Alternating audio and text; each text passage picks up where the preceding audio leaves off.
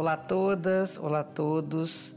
Eu sou Cláudia Lisboa, sou astróloga, professora de astrologia e sou escritora.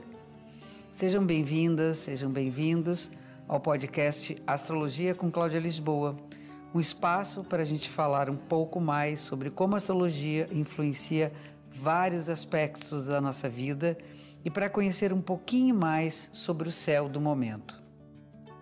Toda segunda-feira tem um programa novo no ar e para ouvir em primeira mão, assine ou comece a seguir o podcast na plataforma que você preferir.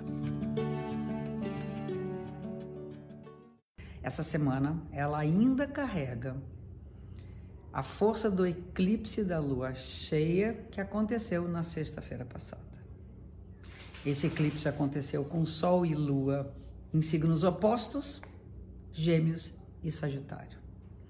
E é uma grande lição para a gente, relacionada à nossa introspecção, ao mergulho nas nossas profundas emoções, principalmente aquelas emoções que têm como objetivo alcançar algo maior.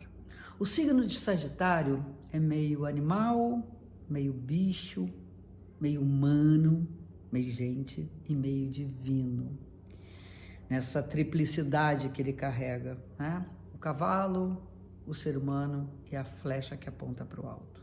Então, algo em nós aponta para algo maior, uma vontade de expandir o nosso desejo, de alcançar as alturas. Mas nesse momento a gente tem que desvendar o que ficou debaixo da superfície da nossa consciência. Então é importante que a gente viva nessa plenitude da lua cheia uma busca mais profunda.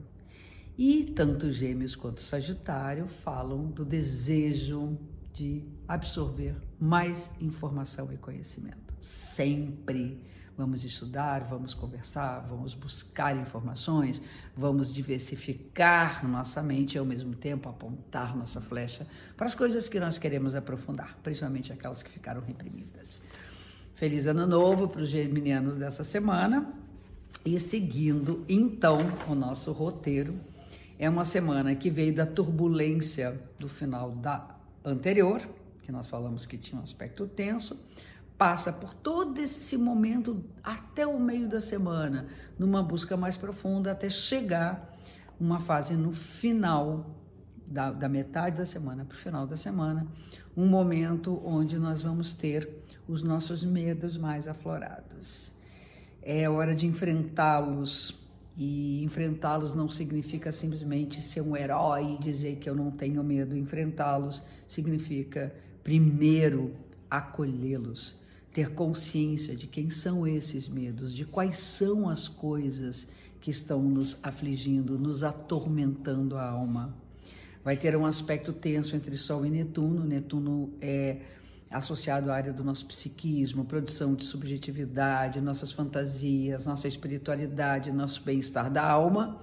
E logo a seguir, o Marte vai fazer uma conjunção com Netuno, que significa que vai explodir toda a nossa parte sensível.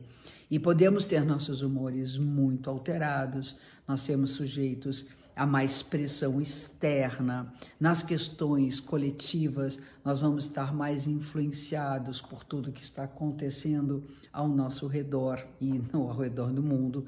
Então, é uma época de busca profunda de espiritualidade. Eu acho que mais do que qualquer outro período, nós precisamos reforçar o nosso bem-estar interno. Isso é que tem valor, os nossos valores subjetivos.